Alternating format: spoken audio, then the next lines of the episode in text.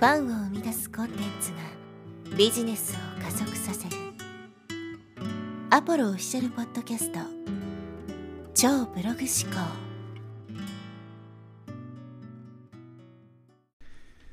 はい、えー、こんにちは、ポロです、えー、今日はですね、仕組みイコールピタゴラスイッチというテーマでお話していきます。この仕組みという言葉ですけども、ウェブマーケティングでよく出てくる言葉ですよね。仕組みかなんてね、えー、耳にすることが多いと思いますけど、ではそもそも仕組みとは一体何なのかということですね、今回は考えていきたいと思います。で、えー、結論から言うと、えー、この表題に出ているようにですね、仕組みとはピタゴラスイッチですよというのが、まあ、僕なりの結論なわけですけど、ピタゴラスイッチって見たことありますか？僕も結構好きな番組で、カナダでも、まあそういう日本のテレビをね、見る方法があるんで、えー、まあちょいちょいね、子供と一緒に見てた頃があったんですけど、ピタゴラスイッチの中に、あの、こう、いろんな仕掛けがあって、こう、順々に作動していくみたいなね、コーナーがあるじゃないですか。あれがまさに仕組みなんですけど、ああいう状態を作ることが仕組みなわけですよ。多くの場合、このウェブマーケティングにおいて、人々が仕組みと呼んでいるのはですね、あの状態になっていないけど仕組みって呼んじゃってることが結構あるんですよ。もっと分かりやすく言うと、まあ、ドミノみたいな感じですよね。ドミノって1個倒れたら次のやつが倒れるじゃないですか。で、次のやつが倒れたらその次のやつが倒れますよね。1個倒れたら順番順番に倒れていくみたいな。ああいう状態になっていれば仕組みなんですけど、その、ただ仕組みかっていうね、言葉だけを考えている人たちは、ドミノが1個倒れても次のやつは倒れてないっていうね、ことがちょいちょいあるわけです。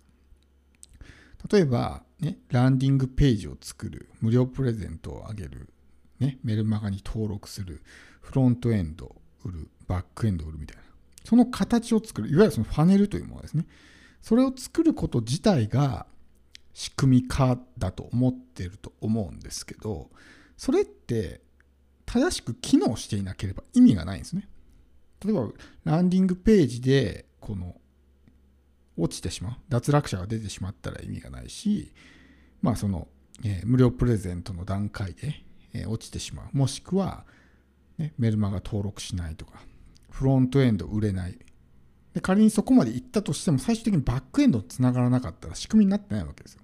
つまり全部が連続してこうねうまく作動するような仕組みになってるから仕組みとして成立するわけであって多くの人がそのウェブマーケティングで仕組み化と呼んでいるのはですね仕組みの仕組み化なんですね。仕組みを作るための仕組みを作ってるに過ぎないわけですよ。仕組みっていうのはそういうふうに1個作動したら自動的に次のも作動するみたいな、その状態です。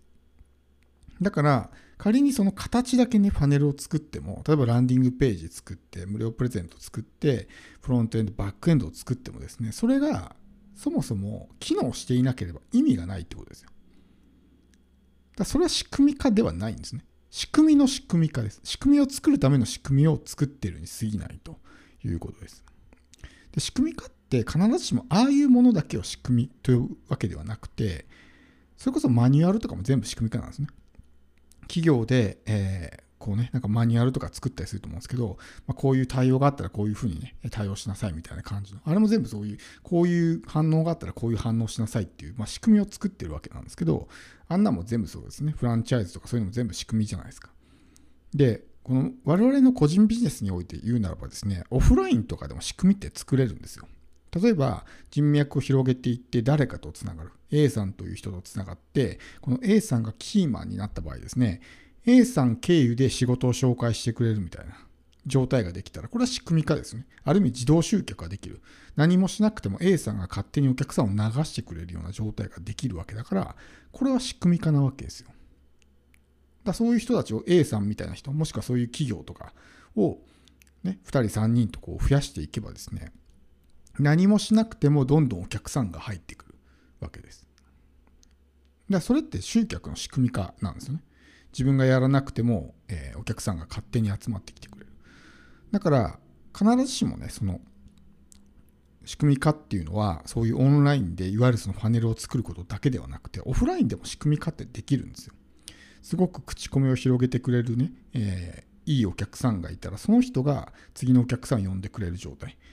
だとしたらそれは一個の仕組みですよね。集客を実現する。しかもその集客だけじゃなくて信頼が乗った状態の集客ができるわけですよ。その A さん自身に信頼があれば A さんの紹介によって来た人は A さんの信頼が乗った状態で来るんで、まあ、かなり商品も売れやすくなるわけですね。そういう状態を作っておけばですね、何もしなくても勝手に商品が売れていくんですよ。集客もしてないけどお客さんが来て、しかも高制約率で売れるからほぼほぼ売れるみたいな状態だと、これはある意味自動化ですよね。だからオフラインでも自動化はできるし、仕組み化ってできるわけですよ。だけど、そういうふうに考えずに、仕組みイコール、まあ、いわゆるあのパネルみたいなふうに考えてる人っていうのは、そういう発想が持てないんですよね。だから仕組みっていうものを誤って考えてしまった。仕組みっていうのはオンラインでしか作れないとかね。ああいう形を作ることが仕組み化なんだっていうふうに考えてしまう。ちょっと発想を考えて、変えてみてほしいんですよ。今言ったみたいなことも全部仕組み化っていうふうに考えると、じゃあどういう仕組みが他にあるのかなっていうふうにね、考えることもできると思うんですよ。まあ、要するに、自分が何もしなくても、そういう売れる流れができるみたいな、っていうのが仕組みなんですね。そういうふうに考えるといろいろアイディアって出てこないですかね。もちろんオンラインでも作れるし、オフラインでも作れる。どうやったら仕組み化できるんだろうっていうふうに考えると、じゃあ例えば人脈を広げていくとかね、そういう誰かを紹介してくれるような人とつながるとか、そういう戦略もできると思うんですよ。ある意味自力で集客するよりもそっちの方が、まあ、えー、都合が良かったりするわけですね。それこそアフィリエイトシステムを使うとかっても全部そうですね。自分で売らなくてもアフィリエーターが売ってくれるわけだから。それも仕組みなわけですよ。自分で商品作って、えー、自分のメディアで売るのではなくて自分で商品作ってそれを例えばどっかのねそういうアフィリエイトシステムを採用しているようなプラットフォームに置いておくわけですでそれを誰かがアフィリエイトしてくれたら自動で売れますよね自分は一切その例えばブログを書いていないとかね